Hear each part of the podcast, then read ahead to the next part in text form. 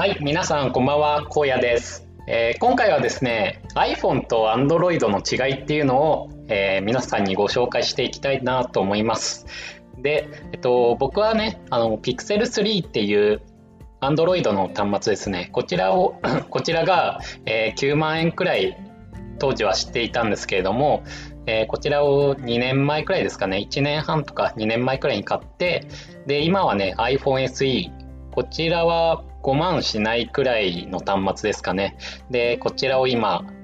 同時にね、同時というか、あの、両方使ってます。で、えっと、使ってみてね、それぞれの良さっていうのは、やっぱり、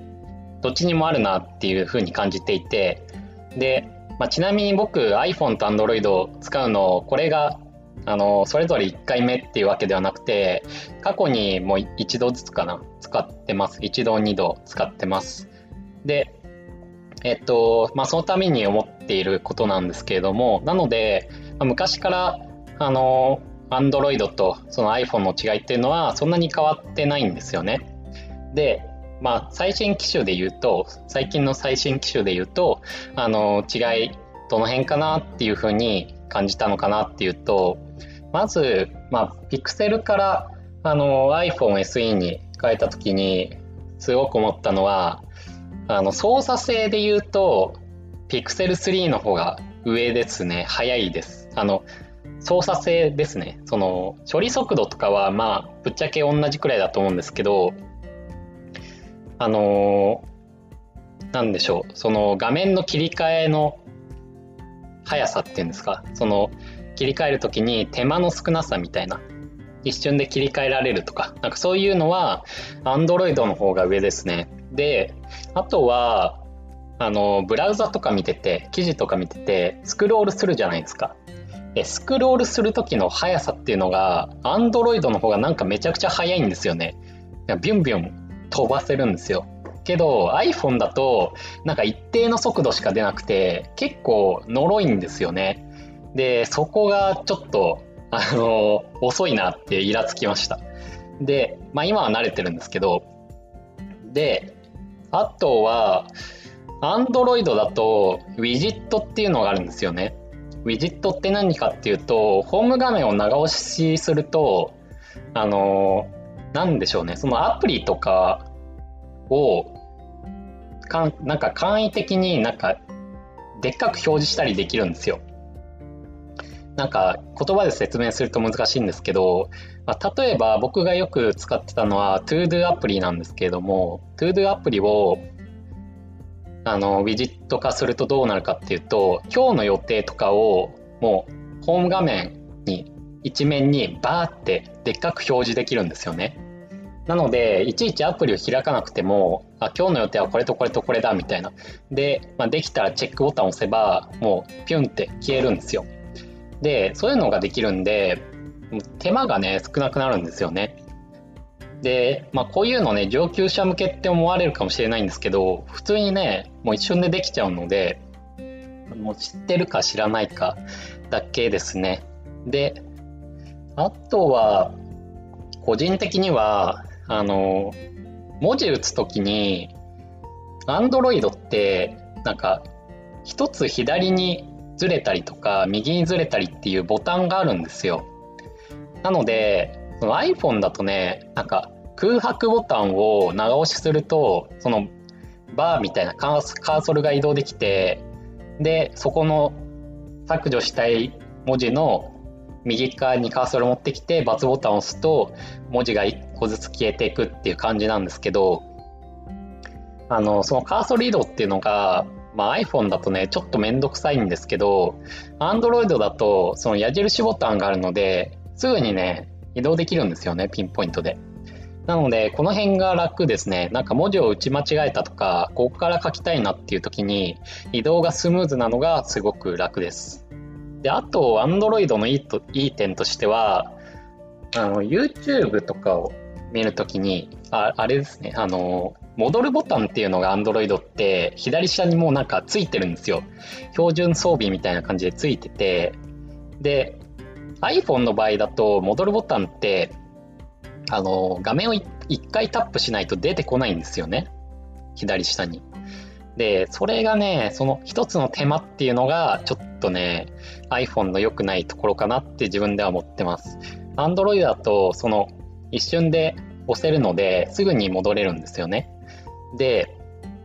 えっと、例えば顕著だなって思ったのは YouTube を開いている時に何かの誰かの画面を開くじゃないですか。で聞いてるじゃないですか。でやっぱ違う人のやつ見たいなみたいなホーム画面に戻るじゃないですか。ホーム画面というかおすすめ欄とかそういうところに戻ると思うんですけどその時にあの左上をね Android あ違う iPhone だと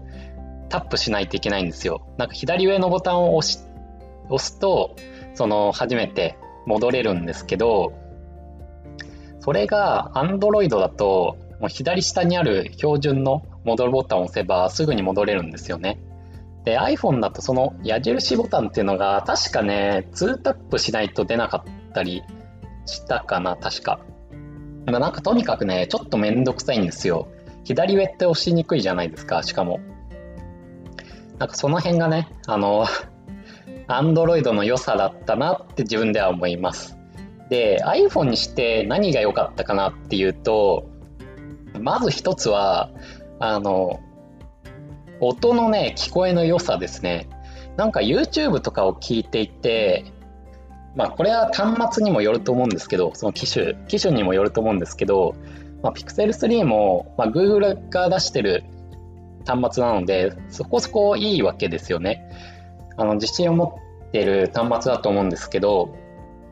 でもなんかね、iPhone と比べると音がね、埋もれて聞こえるんですよね。うん。なんか一方 iPhone はね、なんか音がちゃんとなんか出て聞こえるというか、なんか立体的に響いて聞こえるんですよ。なので、なんか YouTube とか、こういう音声配信を聞いてる時とか、なんかそういう場面では iPhone の方がなんかうん、よく聞こえるので、なんか楽しく見れますね。まあ別に Android だからといって楽しく見れないとかそういうわけじゃないんですけど、なんか iPhone の方が音楽とかはより楽しめるなって感じま感じました。で、あと iPhone のいいところは、そうですね、カメラが